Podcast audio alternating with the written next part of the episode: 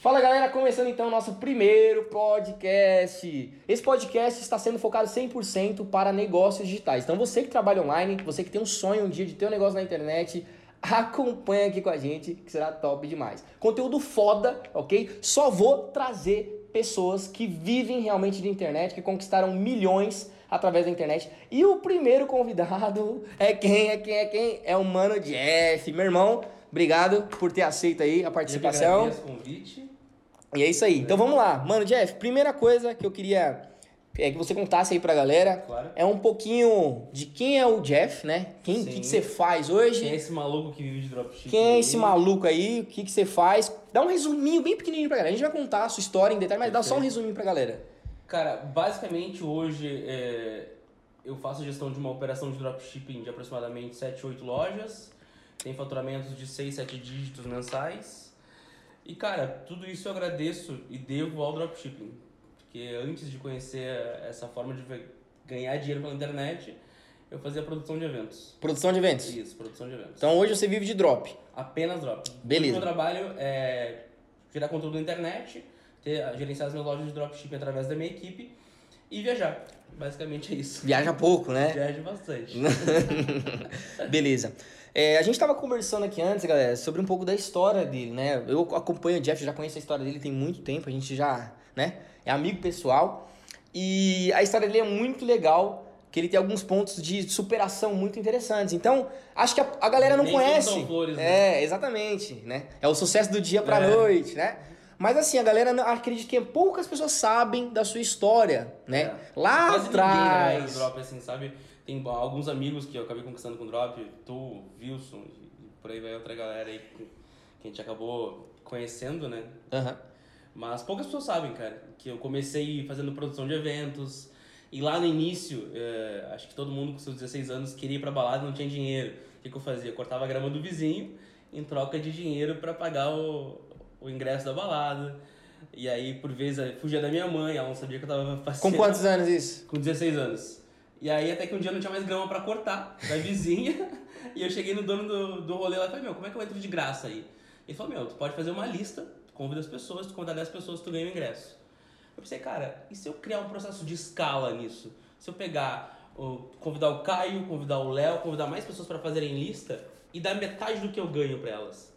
E começou um processo de, cara, de ter, na primeira lista eu levei três pessoas, na segunda eu levei 15, 30, 100, 200, e aí a metade do rolê era eu que tava levando. Caraca. E aí o dono do, da balada me convidou pra fazer minha própria festa. a Já escalonava deu- desde os Processo de escala, gurizada. Desde o Escala. moleque. Que legal. E aí a primeira festa deu 1.200 pessoas, e aí, cara, eu vim naquilo uma oportunidade de fazer dinheiro. Mas ganhava muito. quanto nessa, nessa época, mais ou menos? Cara, nessa época eu fazia.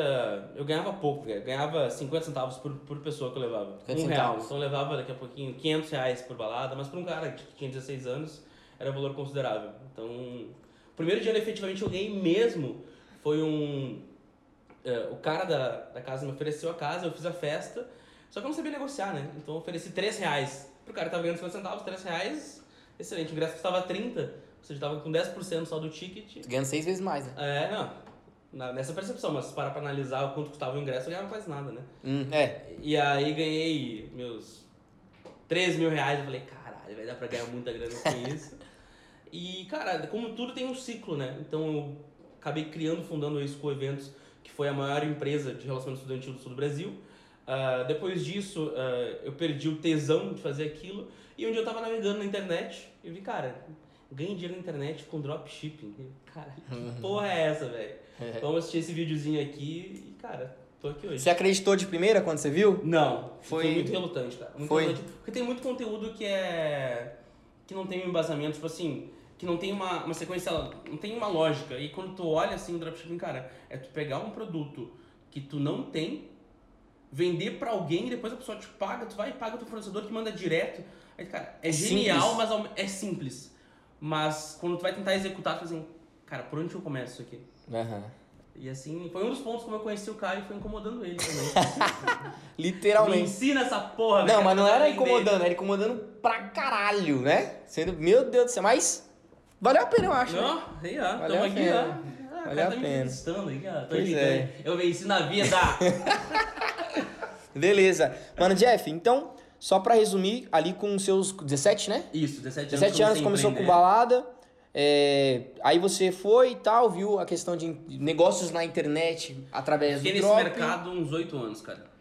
Você chegou a fazer algum curso ou já foi aplicando? Autodidata, velho. Autodidata. Aí você foi e pegou a cola da galera que já era. É, é. Mas assim, obviamente, dentro desse, dessa, desse processo de profissionalização, cara, a gente fez eventos que a gente ganhou 150 mil, 200 mil. Chegou então a, a ganhar dinheiro. Claro, o recorde do Pepsi On Stage até pouco tempo atrás era nosso, que é uma das casas, uma das maiores casas. A gente colocou Ah. 6.500 pessoas com MC Lan. Porra, legal. Com MC Lan, velho. Caramba, hein? MC Lan, né? E aí, ah, a gente começou e, cara, chega um processo, um momento do processo que acaba esgotando. Perde ideia, você não tem mais aquela renovação. Cara, o que que eu vou fazer pra a galera comprar ingresso?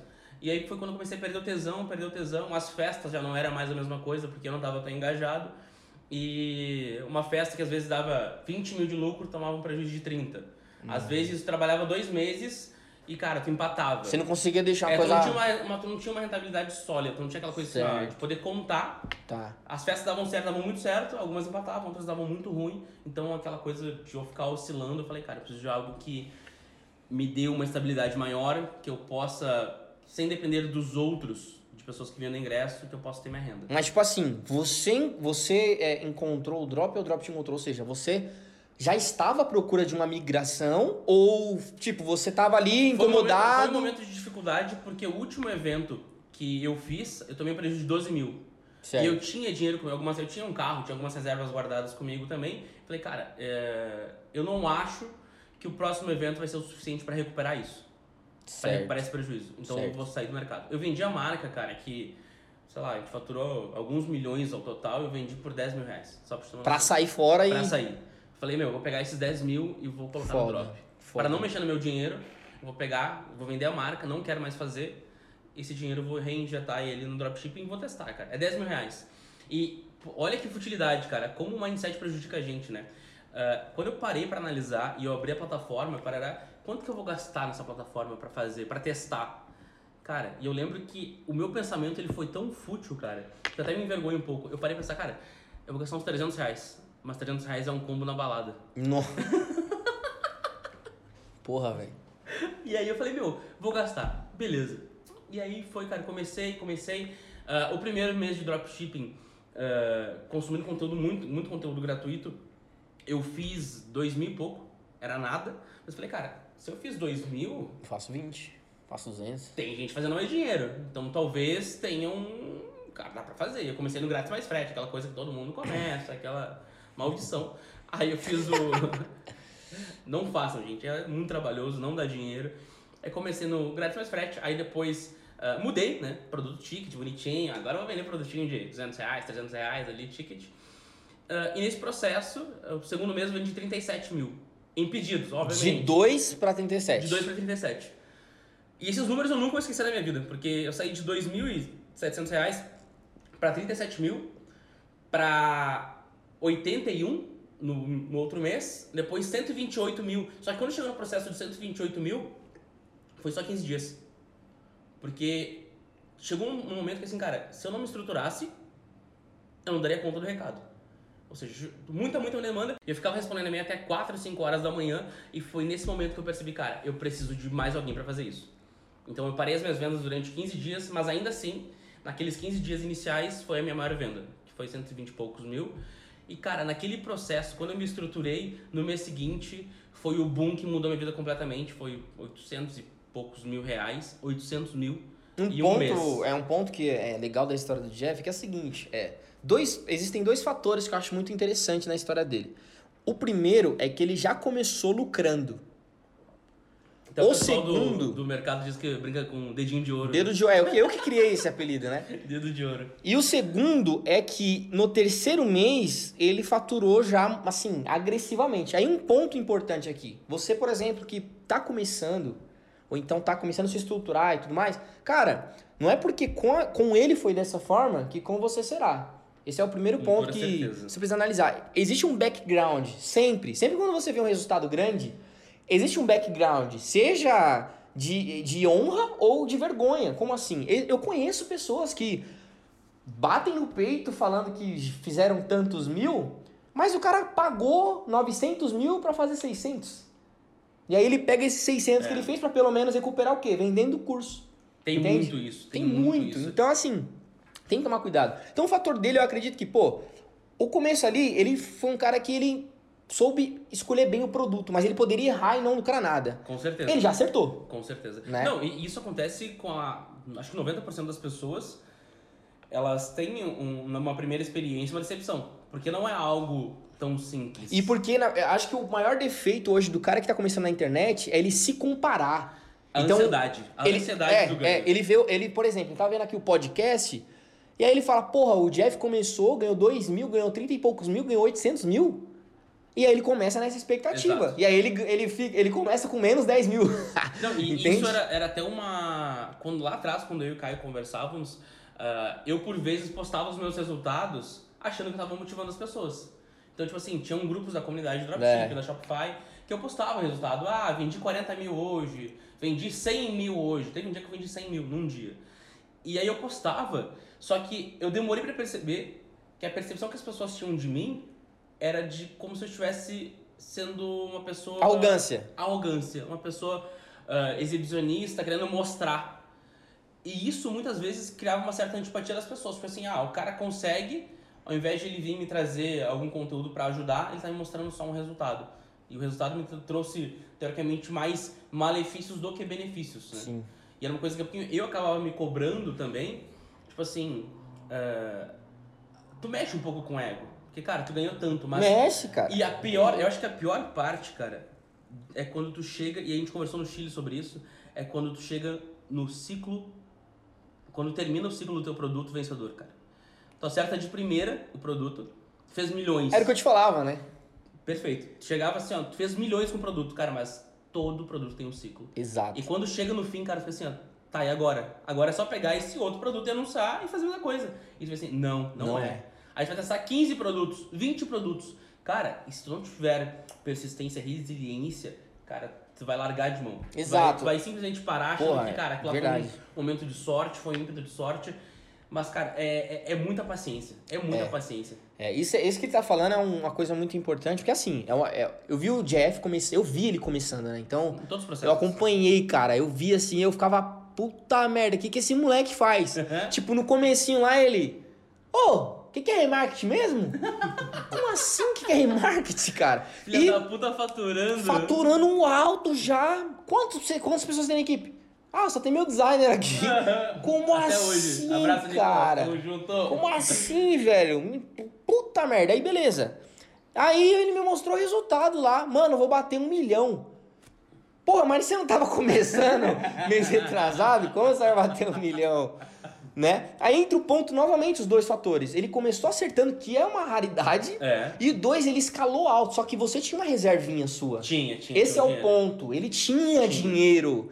A maioria da galera não tem dinheiro, não tem experiência e erra. Então, não dá pra você se comparar com a bagagem que ele tinha, entende? A- Além do dinheiro que eu captei com a venda da minha marca, que eu vendi muito barato, eh, os 10 mil reais, pensei, meu, 10 mil reais dá pra começar nisso aqui, então vou Aham. injetar os 10 mil aqui, eu tinha mais um dinheiro guardado.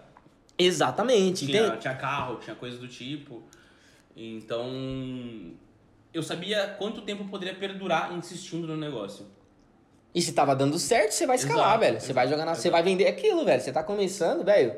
Tá dando certo, cara, abaixa o seu custo de vida, né? Com certeza. Velho, vende o carro, vende a casa. Mano, se tá dando resultado, velho, vai pra E- cima, e entendeu? Acho que a melhor parte de tudo isso, cara, são é o aprendizado que tu tira.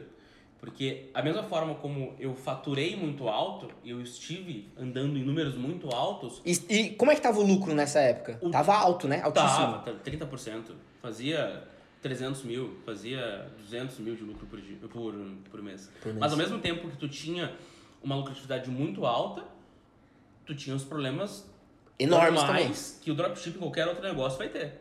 Então, tipo, eu tive bloqueio de dinheiro, cara, De 200k. Tem o bloqueio até hoje. São os problemas Até que a gente fala do drop, né? Tem o bloqueio Até até daqui a hoje. pouco a gente vai entrar um pouco mais nesses assuntos que é uma coisa legal pra galera é, saber. Mas, pô, uma coisa também que você falou, cara, é muito legal, essa questão do ciclo do produto. Que é assim, ó, quando eu, quando eu tava lá, né? Eu assisti esse cara, velho, fazer, fazer muito dinheiro sem saber que eu era o remarketing, velho. Tipo, absurdo. Subia lá, ah, Caio, olha aqui, ó. Não, tipo, na maior E simplicidade. o mais irritante não era isso. A gente viajou junto pro Chile e era toda hora. Plim, plim, É da hora, é da hora. Aí beleza, aí, aí só que assim, eu sabia que, querendo ou não, uma hora isso ia acabar. Com certeza. E aí, tipo, como é que eu vou falar isso pro cara sem querer ser aquele cara que joga um balde de água fria, né? Então eu esperei o momento certo pra conversar com ele. Falei, ó, Jeff, mano, ó, Eu lembro disso. parabéns e tal, mas, velho, o ciclo vai encerrar. É você que é afiliado, você que trabalha com dropship, você que tem um produto próprio. Cara, a Apple está sempre lançando novos celulares. Cara, se ela tivesse com o iPhone número 1 até hoje, você acha que a Apple ia ser uma das maiores empresas do mundo? Obviamente que não. Ela sempre está renovando o ciclo do produto dela. Consequentemente, em todos os negócios é dessa forma. Você tem que renovar teu produto ou lançar outros novos. E aí foi exatamente esse ponto. Eu queria preparar meu brother, né, o cara que tava começando para não se ferrar. E ele meio que não tava ainda entendendo. Foi, foi um processo de adaptação um pouco difícil, porque, cara, parar pra pensar que todo mês Você lembra que você não testava novos produtos? não você testava. ficava Eu não testava produtos, então, tipo assim, ah, se eu pegar de julho até final de agosto, de junho a final de agosto, eu vendi em pedidos 3,5 milhões. Tá lindo. E como é que eu vou aceitar que em setembro eu fiz 200 mil em pedidos? ó queda. E em agosto, em, em outubro, caiu pra 100 mil. Que porra é essa? O que tá acontecendo aqui? E aí tu começa a ficar assim, meu Deus do céu. O meu Opa. padrão, de, o meu padrão de vida tava baseado nos 3,5 milhões em pedidos. Não 200 mil. Não em 200 mil. Ou, aí você começa, opa, Exato. E Peraí. cara, E é um processo que assim, ó, se tu não tiver, cara, muita, mas muita, acho que atenção nessa transição, cara, tu te perde, velho. Sim, perde, sim, sim. Porque tu acha assim, ah, não tem mais produto, acabou. Eu dei uma sorte. sim. Exatamente. E foi esse- exatamente isso. Mas aí você superou, né? Sim, sim, sim. Até sim, me sim. ligou, velho, tá difícil, não sei o que e tal, testando. Porra, mano, você lembra? Não, não sei o que e tal. Né? Porque é, é algo, era algo muito novo pra ti, eu acho, Claro, né? claro, claro, tipo, claro. altos e. é, foi um alto, não foi um alto e baixo, foi Mas um. acho que ninguém, até é difícil de explicar isso pra tua mãe, cara. É. É pra, pra tua família, pras tuas pessoas. E eu tive muita, eu tive muita restrição dentro da minha própria casa. Tipo assim, Caraca. Eh, de não ter apoio, por vezes, dos familiares, Aham. porque eles, num ímpeto de segurança, de querer ter uma algo. Como, Ah. é que vai, como é que, tipo assim, ah, tu sustenta a casa hoje e da noite pro dia tu vai ter que. Tu saiu do que tu tá fazendo, que tava dando certo, querendo ou não, oscilando, e tu vai começar um negócio totalmente novo. Pela internet. Como que você. Tá doido? Exato, exato. Então tu tem. Tu vai ter mãe achando que tá traficando, tu vai ter ah, tio desconfiando. É achando que tá normal, velho. E é, Normal. é realmente isso, O cara. cara surgiu. Cara, o cara começa a surgir com um monte de dinheiro do nada que tu faz vendo na internet. Tá bom, conta outra, né, velho? Tipo, o que, que você tá fazendo da vida? Que que tá... Aham. Quero fazer também. Pô, mano, massa, massa. E assim, é, é, e pô, muito legal tudo isso que aconteceu. E aí até que chegou o ponto de você começar a formar a tua equipe. E o fato de ter equipe é um fator que muda a transação da, da- da- do amadurecimento do empreendedor digital. Eu acho que é um nível. Você começa como equipe, né? equipe é muito bom. Às vezes você tem um ou outro ali, mas acho que quando o cara começa a pensar em empresa, tipo, eu não sou mais um. Esse foi o passo que quando eu decidi dar, me tomou um dinheiro, porque é um investimento, querendo ou não, cara, custo de escritório é, é caro, equipe é caro, uh, o É. meu designer me custa 7 mil por mês, então ele tem que trabalhar, tem que entregar, eu preciso ter resultado para pagar a equipe. Hoje minha operação, cara, custa mais ou menos 35 mil, 40 mil por mês. Ou seja, eu preciso que as lojas lucrem para pagar isso. Pelo menos. né? Pelo menos aquilo ali para pagar o meu custo. Só que o que me permite esse investimento é poder abrir minha cabeça para outros modelos de negócios, é poder abrir minha cabeça para outras estratégias. Como que É. eu posso alavancar o meu negócio? Porque eu tenho um cara que está respondendo meu suporte, eu tenho um cara que está fazendo a minha gestão de equipe, eu tenho meu designer, Os braços, eu né? tenho toda a estrutura, todo o mapeamento da minha equipe, como funciona na operação do dropshipping, eu tenho pronto. Então, hoje isso me permite, cara, eu estava em Paris há duas semanas, fui para Cancún semana passada. Ou seja, eu tô aqui em São Paulo, vou para Disney semana que vem. Então, isso me permite, eu tenho uma equipe bem estruturada, bem bem sólida, cara, me permite fazer tudo isso. Sim. Sem equipe, cara, não. Não, sem existe, equipe não, existe. adianta, velho. Não é uma balela. Ah, eu trabalho do, do, do notebook. Porra, você pode começar, você pode faturar alto, mas, cara, você consolidar um império digital, você criar um patrimônio, você ter uma empresa, você investir em ativos para tua empresa, Com certeza. não dá sem equipe, cara. Você pode ter uma, você pode trabalhar de casa, mas tendo uma equipe ainda remota. Eu trabalhei com equipe remota há muito tempo. E eu acho que muitas vezes mais, mais do que a tua satisfação de tu fazer, é tu ter uma equipe, tu Porra, gerenciar aquilo ali e tu ver que, cara, a máquina tá funcionando conforme tu quer. Tipo assim, os processos que tu criou na tua cabeça, em aplicação tá dando resultado.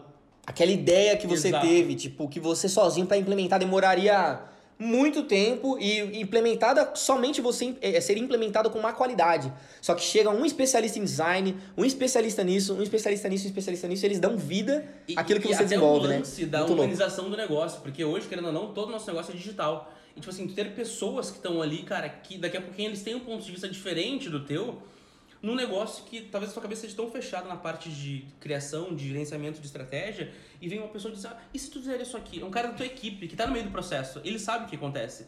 Ele vai lá e vai dizer assim, meu, talvez se tu mudar ah, essa forma de atender o cliente pra essa forma, o teu resultado seja melhor. Porque ele tá lá. Exato, só que eu não tô na linha de frente pra analisar isso. É uma Quando coisa- eu tô na linha de frente, eu tô tão preocupado com aquilo ali que eu não consigo pensar em outras Sim, é uma, é uma coisa que eu falo muito, né? Eu tava conversando com o Léo, inclusive, sobre isso. Quando a gente começou a contratar nossa equipe, você sempre você tem que pensar o seguinte: quando você tá sozinho, você tem sua inteligência. Com certeza. Quando você vai trazer alguém para sua equipe, você tem que pensar na inteligência coletiva. Então vamos supor, eu tô prestes a trazer ele para minha equipe. O que, que esse cara vai agregar para a inteligência coletiva do grupo?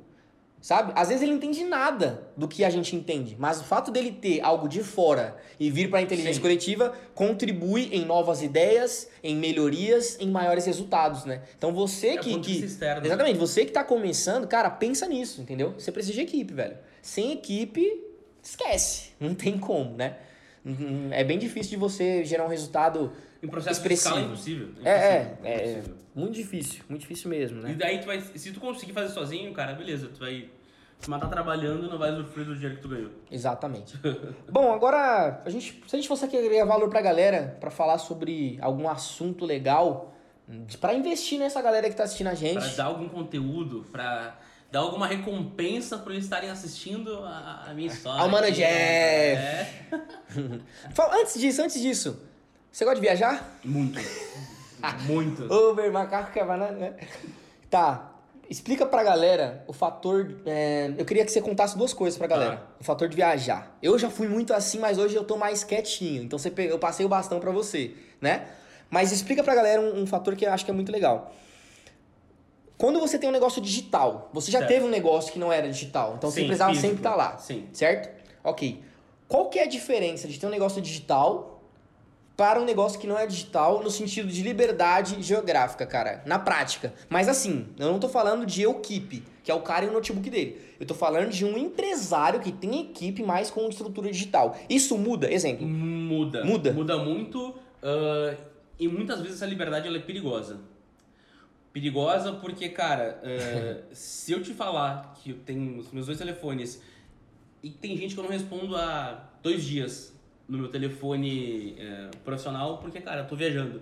Então, se eu não tiver uma cobrança redobrada em termos aos meus compromissos, porque quando tem liberdade, é, ela é muito vago, tipo assim, e eu não, eu não costumo planejar a viagem. É uma coisa até que a gente brinca às vezes, tipo assim, ah, ah, vamos pro Chile, vamos. E aí no dia seguinte eu tô no Chile. Tipo assim, ah, amanhã eu quero ir pro Peru, amanhã eu vou estar no Peru. Então eu não costumo planejar. Então se eu não tiver uma- organização pessoal ah, mais sólida no negócio digital do que no negócio físico, cara, tu perde a mão, velho. Tu perde a mão. Eu, graças a Deus, tenho dois gerentes de equipe que, cara, que mandam muito, mandam muito. Tipo assim, eu não hoje eu não me preocupo mais. Hoje meu único trabalho, ah, basicamente, eu pego um produto que eu vi no AliExpress, coloco no meu grupo de criação. O meu designer vai criar toda a landing page, criar toda a página, vai criar a copy. A minha outra pessoa que faz a parte de automação vai criar a loja, vai criar domínio, vai criar tudo bonitinho, vão linkar tudo. O meu cara de equipe, que o Ael, a Jéssica, o Nicolas, meus faixas aqui, ah, eles vão fazer todo o processo de automatização. Então a Ael vai pegar ah, as pessoas de equipe e botar para responder suporte. Então todo o processo hoje ele tá pronto, eu não preciso mais me envolver. A única coisa que eu tenho que fazer é gestão de tráfego, que é uma coisa que eu não abro mão. Processos, né, velho? Exato, processos. E aí uma coisa que eu aprendi, isso eu aprendi com esse cara aqui, que é a parte de processos, de criar processos que sejam replicáveis. Porque se hoje o AEL, que tu não vai sair, sair pra casa da minha empresa, eu já sei todos os processos.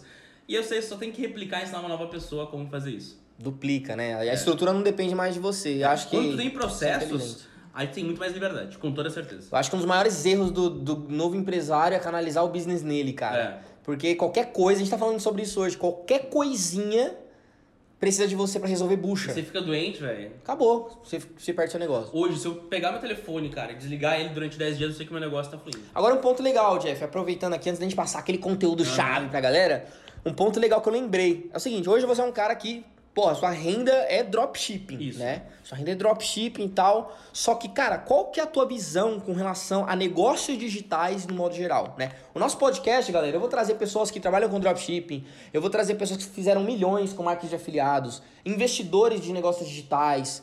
Então prepara que vem coisa foda, velho. Só gente sinistra. O Jeff, ele tinha uma visão do negócio digital porque ele começou vendo drop. Não, pra ele era dropshipping, né? Até que aí ele começou a ver outros modelos de negócio, até o e-commerce tradicional, etc, etc, etc, etc. Inclusive, a minha vinda pra São Paulo é por conta de uma abertura de empresa de e-commerce tradicional. De outro modelo. De outro mundo totalmente diferente. Alô, mulheres do meu Brasil, tô chegando. Público feminino, É. se preparem, né? E Mas é, isso foi em decorrência de entender que, tipo assim, o dropshipping, ele é uma boa porta de entrada pro negócio digital, porque tu não tem o custo de estoque, tu tem Pô. o processo de logística mais, mais otimizado, porém, tu perde muito em termos de marca, em termos de consolidação de negócio. Eu digo que hoje uma loja minha tem um prazo aí de 3 a 5 meses no processo de escala agressivo. Ah, isso porque esgota, esgota o produto. Mas quando O ciclo, tenho- né? Exato, esgota o ciclo do produto. Mas quando eu trabalho com e-commerce tradicional, eu tenho muito mais ah, opções de como personalizar o meu produto, muito mais de como explorar ele, tornar ele um produto mais sólido, Sim, criar uma sim. marca e a partir disso começar a o evoluir controle de qualidade, Tudo, né? Você tudo. consegue Até a própria logística. é, vai chegar na casa do cliente em 5 dias.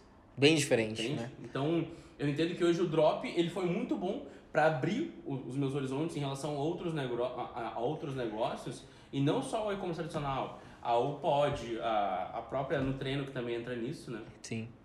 E outros modelos também, né? Também. Além da, da, da venda de Menos pirâmide, produtos. gente, não entre em pirâmide. Ah, é verdade. Além da, é, além da questão de produtos físicos, tem também os infoprodutos, tem também a parte de educação que você está começando a fazer também. agora, né? É, eu comecei agora a criar conteúdo gratuito pra galera, porque eu vi que tinha uma demanda muito grande de pessoas interessadas em vender. E eu falei, cara, se quando eu comecei eu tivesse seguido dicas de alguém que já estava onde eu quero chegar, teria sido muito mais fácil. Mastigado, né? Um é, processo ali. bacana. É realmente muito escasso. E várias outras coisas, né? É, tecnologia, existem vários outros negócios no Sim, qual sim.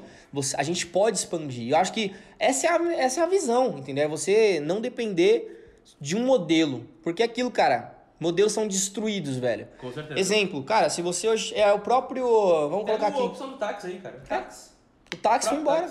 Né? Hoje é Uber, cara. Hoje é Uber. E uma coisa, por exemplo, nós. Steve Jobs. Cara, tudo que ele cria, ele pensava em como destruir. Ou seja, quando ele pensava numa coisa nova, quando ele criava alguma coisa, a forma dele criar um novo produto era destruindo o que ele tinha. Então ele criou lá um Mac.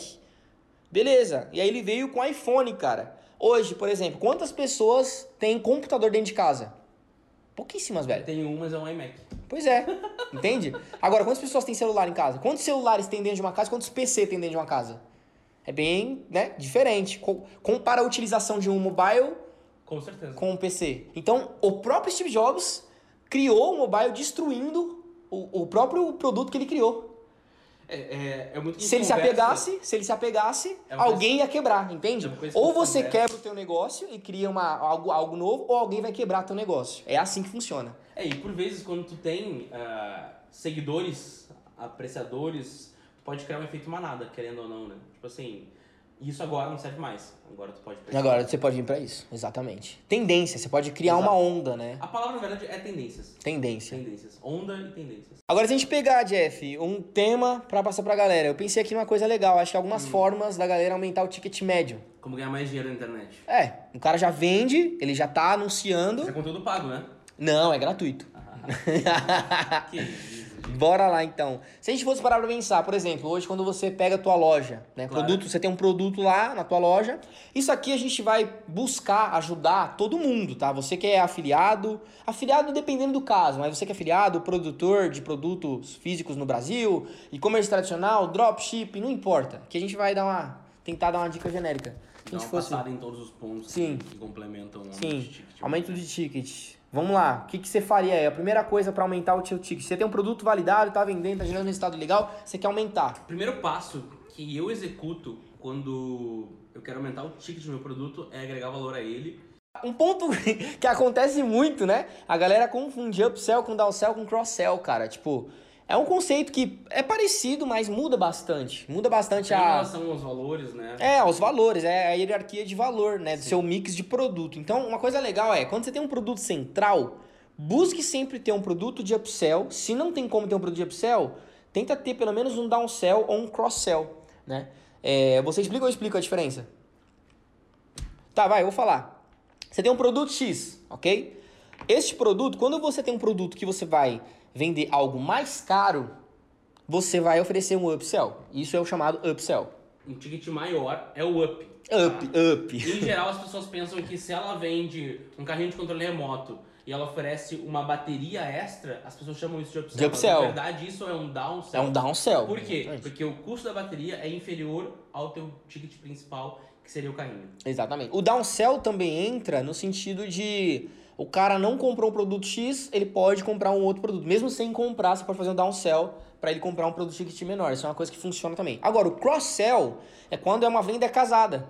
Então você tem o produto A, na mesma oportunidade de comprar o produto A, antes dele fechar a compra, você oferece o produto B para ele, ele pegar junto. Então, por exemplo, pegue o produto A mais o produto B e ganhe 20% de desconto. Isso é um cross-sell. Se você souber montar um mix de produto para o teu negócio, seja qualquer tipo de negócio, seja um infoproduto, seja curso, seja e-book, seja produto físico, seja lá o que for, e você conseguir montar uma estrutura de downsell, cross-sell e upsell na qual gere uma conversão interessante, com certeza o ticket, ó, Dispara, dispara, com toda certeza. sobe, né? Ah, Um exemplo prático, videogame, cara. Eu vendia como downsell um controle extra. Só que a grande sacada é o seguinte: ah, por vezes, ou na verdade sempre, o meu fornecedor enviava dois controles. Só que eu anunciava como um controle só. O que, que eu fazia? Eu oferecia o downsell, um controle extra. Pô, Se o cara pagar, ele vai receber dois controles. Se ele não pagar, ele recebeu um brinde. show. O que, que eu fiz? Eu agreguei o valor de uma forma, uma estratégia.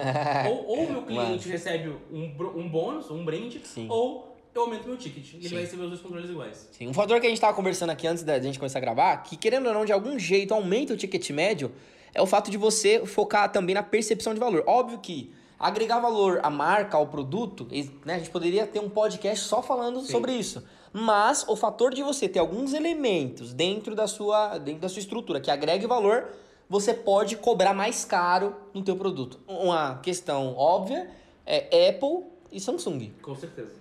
A Apple ela agrega muito Com valor, ela foca muito no, no- na empresa em si, né, na e mais cultura, que isso, ela foca também na experiência do usuário. experiência do usuário. Na experiência do usuário. Geralmente, compras na internet, cara, quando tu trabalha com experiências, a tendência é que tu venda mais. Quando trabalhar com experiências Você vende mais e você pode cobrar mais também. Perfeito. Tu agrega valor, tu cobra mais caro, porque o teu produto, ele não é só um produto. Ele tem. Sim. Ele é, junto com ele, tem uma experiência diferente. A questão é como tu vai oferecer essa experiência pro cliente. Sim. Pode ser através do teu cliente, do teu do atendimento ao cliente, pode ser através de brindes, pode ser através de pegar um produto que tu acha que custa 500 e mo- montar um marketing fair em cima dele, que ele transmita um valor perceptível ali de 800, 900. Até mais. É muito mais. É mais, Tem- cara. Eletrônicos, principalmente, tu consegue fazer isso. Cara, né? tem bolsas hoje de 30 mil reais, Porque 40 mil é reais, lá, né? sabe? Tipo, Você pega, você pega uma bolsa de, de, sei lá, 500 reais, que é um custo já relativamente médio, né, pra uma bolsa. Estrutura de tecido e tal, você pega praticamente a mesma daquela de Mas não 40 vamos- mil. Mas não vamos muito longe. O próprio telefone. Tem um telefone, cara, que muitas vezes ele dá experiência, mas ele mexe com outras coisas também. Ele mexe com status. Ele mexe com o teu ego. Ele mexe com uma dor que, cara, se todo mundo tem na sociedade, e, e as pessoas que têm, teoricamente, é, elas têm um, um pseudo rótulo de bem-sucedidas porque elas têm o melhor telefone, isso é uma dor que tu cria no teu cliente. Exatamente. É uma dor de como tu vai uh, agregar valor, tipo assim, ele está comprando um produto que ele vai pagar mais caro, mas por quê? Porque ele tem vantagens a mais e também pelo teu posicionamento. Exatamente. O status, né? Exatamente. E isso tudo influencia no quê? Que você pode aumentar o custo do teu produto. Então, se hoje ele é 300, vai para 500, vai para 1000, automaticamente aumenta a sua métrica de AOV, né? De é, ticket médio. Uhum. Então, se o seu ticket médio, para quem não sabe, ticket médio é você pegar todas as vendas realizadas do seu negócio, todas em modo geral, e você divide pelo volume de dinheiro. Então, vamos supor, foi um milhão de reais em faturamento e, sei lá, mil vendas. Você divide e vai dar o seu ticket médio. Então, você tem que todos os dias pensar em formas de aumentar esse valor de ticket médio, entende? Então, essa estrutura que a gente está passando para você são algumas coisinhas, alguns detalhes básicos, mas que muitas vezes passam despercebido. Outro ponto também legal de aumentar o ticket médio é fazer um pós-venda efetivo. Com tipo certeza. assim, beleza, eu tenho o upsell, eu tenho meu produto de cross-sell, tenho meu produto de é, downsell. Porque imagina só, você tem seu produto de upsell, seu produto de cross-sell, seu produto de é, downsell. Beleza, mas como que você vai oferecer isso pra galera, né? Então existem canais de comunicação que você pode utilizar, né? Obviamente, você não é obrigado a utilizar tudo. Você tem, você tem que utilizar aquilo que melhor funcionar para ti. Dentro disso tem, por exemplo, e-mail marketing, né? ManyChat. ManyChat. SMS. SMS. Telefone. Call center. As pessoas ainda usam telefone, querendo ou não. Cara, funciona? Muito, muito. Funciona, funciona assim. Já pensou se daqui a pouquinho tu entrou numa loja, tá? E aí tu realizou, tá realizando uma compra. Por algum motivo tu não finalizou tua compra. E passam 10, 15, meia hora e toca o telefone.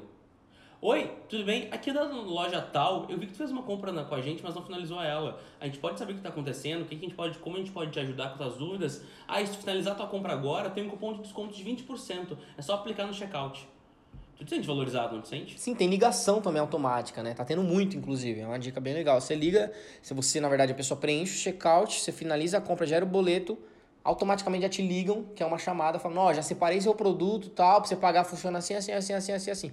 Você sente muito mais segurança, Com naturalmente. Conversão aumenta, ticket médio aumenta, tudo aumenta, velho. Eu acho que um dos maiores medos das pessoas, das pessoas que compram online é saber se realmente tem alguém ali atrás. Quem é essa pessoa que tá ali atrás? Quem é a pessoa que tá me atendendo? E quando tu humaniza um pouco mais esse atendimento, quebra objeções de confiança, Sim. com toda certeza. Sim. Né? Sim, uma coisa que fazia muito, cara, na época que eu fazia drop, é o que? O cara acabou de comprar meu produto, eu já mandava um WhatsApp para ele com outra oferta. Então, o cara que ia gastar 200 reais na minha loja, ele gastava 300, 400, 500 reais. Né? Aumentava simultaneamente ali, quase de imediato, o, a, quantidade de grana que ele colocaria no meu bolso, né? Um ponto muito legal também. Não, e o próprio WhatsApp, a questão que tu falou de aumento de conversão, aumento de ticket, o próprio WhatsApp é uma ferramenta hoje que ela é crucial na parte de recuperação de boleto, né? Sim. Recuperar boleto, cara, o que mais tem assim, tu vai ver vários gurus. Vendi um milhão aqui esse mês, aí tu vai ver 900 mil era boleto.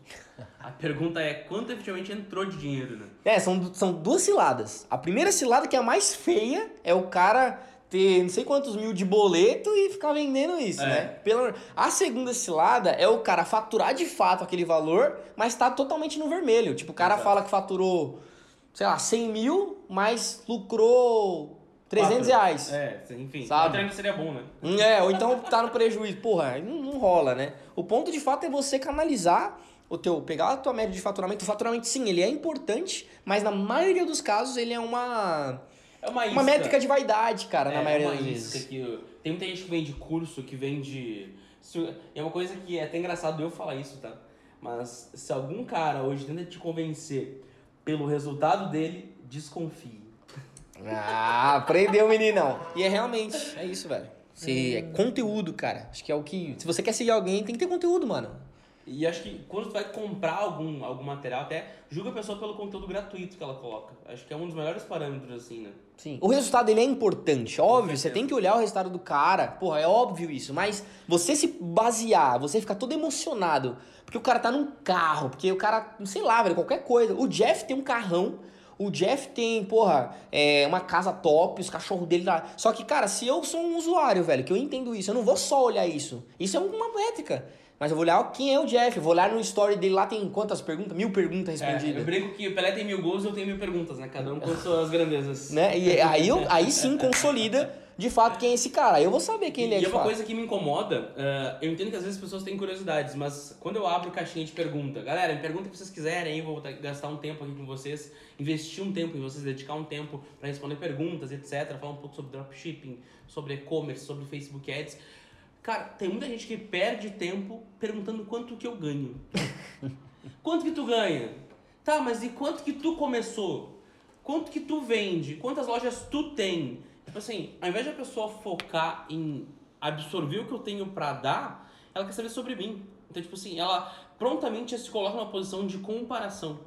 Então, tipo assim, o passo que ela vai ter que dar pra chegar ao meu nível é muito maior. E querendo ou não, é uma pessoa muito fácil manipulável. Também, também. Porque ela- Né? se eu digo pra ela alguma coisa, ela vai. Ela vai aderir. ela vai aderir. Ó, eu ganho É massa de 200 manobra. mil e, cara, eu quero te vender tal coisa. Aí vai que nem um pombi. Não pode ser assim. Eu acho que tem que ter filtro, né? Você tem que validar quem é essa pessoa. É, e- a história e dela. entender que cada pessoa tem a sua trajetória, tem o seu tempo. Eu tenho um amigo meu, cara, ah, até o Thiago Campos, ele, ele sabe onde vai assistir. Vai tá. Ah, ele começou ah, com o drop quando eu comecei. E ele desistiu. Ele desistiu, ele falou, bah, meu, não vou fazer mais, não vou fazer, e parou. Caraca. Guilherme do mercado de eventos também. E aí as festas deles começaram a ir mais ou menos, aí, meu. Eu chamei ele, meu, é uma vergonha que tu, sendo meu amigo pessoal, tendo todo acesso ao conteúdo, tu não faça o dropship, tu não venda na internet. E, cara, ele focou, largou de mão a empresa dele e, cara, voltou. Mas, tipo, um- muito uma percepção de, tipo assim, de de- determinação em entender os passos. Tipo assim, a parte da desmotivação dele no início é que eu comecei a vender muito e ele não. Aquilo que a gente falou lá no começo, a comparação. Exato. Cara, eu acho que assim, é, a comparação é um veneno, mas a, É. a, a inspiração é o ouro. Então, tipo Exato. assim, cara, eu. O, o Jeff tem uma pancada de características que, porra, eu olho pra ele e falo, meu, eu quero isso. Só que eu não vou ficar, ah, ele tem ou não tenho. E com certeza tem coisas que ele olha de mim e ele Com não fica, certeza. ah, não, Com é o quê? certeza. É, o, é, é a inspiração. Porra, velho, isso é incrível, velho, nisso aqui. Nessa característica aqui, cara, você é sinistro, cara. Eu quero chegar aí, cara. E eu acho que também tem muita diferente. gente que tem qualidades, mas que não foca naquilo que a pessoa é melhor. Tipo assim, tem caras que escrevem muito bem. E por vezes, assim, por ele não entender tanto de anúncio, talvez ele ache, bah, isso aqui não é pra mim. Mas, cara, o que que separa o meu resultado do teu resultado? É só dedicação. Porque quando eu comecei, eu comecei do zero também. Ou seja, o conteúdo ele existe. A questão é tu canalizar. Cara, eu era, eu assistia conteúdo igual um condenado. Eu passava 72 horas sem dormir. 80 horas sem dormir. Parava, tomava um café, descansava duas horas, voltava e continuava consumindo conteúdo. Porque, cara, eu botei na minha cabeça que se tinha alguém ganhando dinheiro na internet, eu queria ganhar tanto quanto aquela pessoa. Mas não colocando ela como referência. Eu quero ganhar mais que o Caio. Eu quero ganhar o que o Caio ganha. Eu quero que o Caio ganhe. Não. Eu quero chegar aonde ele chegou. E a questão é, é tu entender qual é todo o processo. Não te deslumbra. Porque eu comprei uma Mercedes e não sei o que, então, ah, eu vou me espelhar nele que eu tenho que ter uma Mercedes em pouco tempo porque ele tem. Isso é vaidade, né? É vaidade, cara. Pura. E assim, ó, isso mais te afunda do que te ajuda a chegar onde tu quer. Essa é a motivação. Porque aquilo é uma- um ponto muito interessante. É que a maioria dos empreendedores digitais, no meio do caminho, se esquecem pelo motivo que eles começaram. Perfeito. Tipo assim, o cara começa por quê? Porque ele não aguenta mais o trabalho dele, ele ganha, tipo, pouquíssimo, ele não é reconhecido e tal, não consegue dar uma qualidade de vida boa pra família dele, ele, sabe, quer comprar uma. quer encher a geladeira, que era o meu caso e tal, beleza. Aí ele tá no meio do caminho, começa a ganhar um pouquinho de dinheiro. Aí agora, qual que é a- qual- o que, que a mente do cara tá vidrada? Ele quer ter uma mansão, ele quer ter um helicóptero, ele quer ter. Porque ele tá vendo o Whindersson, porque ele tá vendo o Jeff, porque ele tá vendo o cara. Só que, cara, e ele se sente triste porque ele não tem um helicóptero. Só que, cara, se ele para pra analisar, ele já O tá. que, que, que ele tinha seis meses atrás? Exatamente. Porra, em, em, três meses, mano, o cara tá ganhando 10 20 vezes mais que ele ganhava. Só que ainda assim ele tá triste. E, cara, e, e, e se tu quer te comparar, eu acho que a, a Porra, comparação ela, ela é válida de uma forma de distanciamento. Eu não quero ser o cara que vai acordar todo dia às 8 da manhã para ganhar mil reais, velho. Que vai trabalhar com carteira assinada, que vai estar na CLT. Eu não quero ser esse cara. Eu não quero dedicar o meu tempo para outra pessoa ganhar dinheiro. E cara, tu quer te comparar com alguém? Te compara com essas pessoas. Te compara ah, com a iniciativa que tu teve de sair desse sistema que todo mundo te coloca, que tu tem que entrar na faculdade cedo, te formar e ser igual a outros dezenas de milhares que estão com diploma debaixo do braço, ganhando isso. menos do que tu. E aí tu cara assim, ah, mas o cara, o- eu vou fazer uma faculdade de marketing. Cara, se o teu professor de marketing dá aula, é porque ele não sabe fazer marketing. Porque se ele soubesse fazer marketing, ele tava vendendo na internet. Mas, cara, tu não acha que faz sentido? Se o cara realmente manja de marketing, velho, ele não vai gastar, não vai... Tudo bem que um professor de faculdade ganhe 8 mil, 10 mil. Cara, no marketing digital tu ganha muito mais do que isso. E aí, a questão do empreendedorismo, cara, é, é- envolve também a coragem de tu conseguir quebrar esses padrões que a sociedade te coloca, de que tu tem que É. seguir uma linha e optar por conhecimentos que, cara, são alternativos, mas que te dão muito mais rentabilidade. O que eu tenho hoje, cara, é uma porção, velho, dezenas de amigos meus que me conheciam, que me conhecem, não amigos, próximos, pessoas conhecidas, Colegas, né? que hoje, cara, há 10 anos, 15 anos eu não vi os caras, e os caras hoje estão me seguindo pra saber, meu, o que que esse maluco tá fazendo? Cara, é real isso. Comigo acontece muito. E tu começa, meu, gente que tu nunca mais falou, que tu viu, sei lá, poucas vezes na vida. E aí, meu, quanto tempo, não sei o quê, o que tu tá fazendo da vida? Não tem motivo? Cara, teve casos aí de. As três primeiras, primeiros amigos que eu chamei pra fazer alguma coisa comigo no empreendedorismo, que falaram, tipo, quando eu chegava na roda dos amigos, ó lá o empresário, ó lá o empreendedor, né? direto, Essa direto. época eu pedia dinheiro pros, am- pros irmãos da igreja pra voltar pra casa, só pra você ter noção. Ô, passa o bilhete aí pra mim. Essa época era assim. Então quando eu. É, era assim. E aí quando eu comecei a buscar, os caras me tiravam, né, mano? E hoje, muitos anos depois, os caras. Ô! que, que, que- ô, você faz dropshipping, né? me ensina. Eu vi um negócio aí. vender na internet. Ô, Hotmart funciona? Mano do céu, que Cara, quantos chegaram pra mim, né? E realmente é isso. E, e de todo mundo que eu falei no início, cara, quando eu tive a ideia, tipo assim, meu. Chega a ser até engraçado, né, velho? Mas o primeiro vídeo que eu vi era direto mais frete. E eu vi aquela informação e falei, cara, faz algum sentido isso, velho? Faz algum é. sentido. Eu falei com várias pessoas. Mas sabe um ponto. Amigos, sabe aquele amigo que tu conversa de negócio? Sim, Meu, vem cá. ô, vi um negócio aqui, velho. Hoje a gente faz isso, né? Eu te chamo, tu me chama, a gente vai trocando ideia. Mas, meu, o que, que tu acha disso, disso? Eu vou pegar um óculos que custa 3 reais com envio e eu vou dizer que ele é de graça e vou cobrar 19 reais. Tu acha que é um bom negócio? Aí tu fala, ah, meu, sem sentido isso, que alguém vai comprar de graça a parada. E aí tu vai pensando, cara, que de toda aquela galera, um deles só comprou ideia, velho. Todo da galera. Que é o meu designer, que tá comigo até hoje. Exatamente. Que é o meu designer, mas, cara. Mas é o eu- preço, velho. 15, velho. Mas é, é o preço, tem um preço, velho. Tu- cara, você quer chegar num lugar, tem preço, não tem como você chegar sem pagar. Às vezes o preço, cara, não é só dinheiro, é tempo. Às vezes não é só. É Mais do que coragem. isso, mais do que isso. E é uma coisa assim, ó, que define muito bem isso. Hoje eu tenho amigos meus, tá? Que, cara, ah, eles já tiveram muito bem de vida. Mas hoje eles não estão tão bem de vida. E, cara, eu sou a pessoa que mais motivo. Digo, meu, eu te dou uma mentoria de graça, velho. Faz. Tu é meu amigo, eu quero te ver bem. Meu, vai lá, faz a parada, eu te ensino como é, eu sei como faz. Eu sou pago pra ensinar pessoas a fazer isso. Eu tô te dando conteúdo de graça. Tipo, os Muitas caras não- E por vezes o cara não valoriza, porque, meu, é o teu brother tá te dando de graça. Ele não tá olhando o cara, o Jeff empresário, né? Ele, tá não olhando o amigo. Ele não conseguiu distinguir a imagem de que, cara, hoje eu quero me posicionar como uma das maiores referências do drop do Brasil. Legal. E eu tô estudando pra caralho pra isso, velho. Eu tenho na minha cabeça que não é. é, eu, não eu não tenho ego. Eu não tenho essa coisa tipo assim, de massagear massagear o ego. Então, cara, eu vou me dispor a fazer todos os cursos que existem no mercado. Porque eu quero ouvir o que, que as pessoas estão falando, o que, que o mercado tá dizendo. Legal. Qual é a linha que eles estão dizendo. Aham. Que, cara, eu sei o que funciona. Eu sei também o que não funciona, porque eu já testei tudo isso. Aham. Então, é, eu acho que é importante ter essa amostragem dos outros pra conseguir, cara, talvez o que o Wilson fala de copy é relevante. Eu já falei com ele, ó, meu, próxima turma que tiver de copy, eu quero estar lá dentro. E não tem problema eu ser o cara que fatura milhões e tá aprendendo com o que fatura menos do que eu. Eu não tenho essa, essa percepção de ego, sabe? Tem lógica, E, eu né? acho que ah, muita gente eh, não consegue associar essa questão de tipo assim, meu, dá pra ganhar dinheiro na internet. Muita gente na internet não sabe diferenciar a diferença de ter autoridade com conhecimento. Nem sempre o cara que tem uma suposta autoridade é o cara que vai te entregar o melhor resultado. E é por isso que eu acho que é necessário tu investir na parte de conhecimento, conhecer todo o mercado, tudo que o mercado pode te oferecer. Porque, cara, assim como pessoas que estão me descobrindo agora falando sobre dropshipping, eu posso descobrir pessoas que devem manjar muito sobre algum assunto que talvez eu não seja tão expert. Um especialista, Ninguém é né? bom em tudo o tempo todo. Hoje eu me considero especialista em dropshipping. Mas deve ter um cara que é muito melhor do que eu em conversão. Por que que eu não vou aprender para um cara? Porra! Só porque ele tem menos autoridade que eu, ou tô colocando uma, uma questão só figurativa. Talvez o cara tenha menos seguidores, então, ah, o trabalho dele não vale a pena. Ganha menos. Porque ganha menos? Não, não é. A questão é tu aprender com o, todo para conseguir melhorar os seus resultados, né?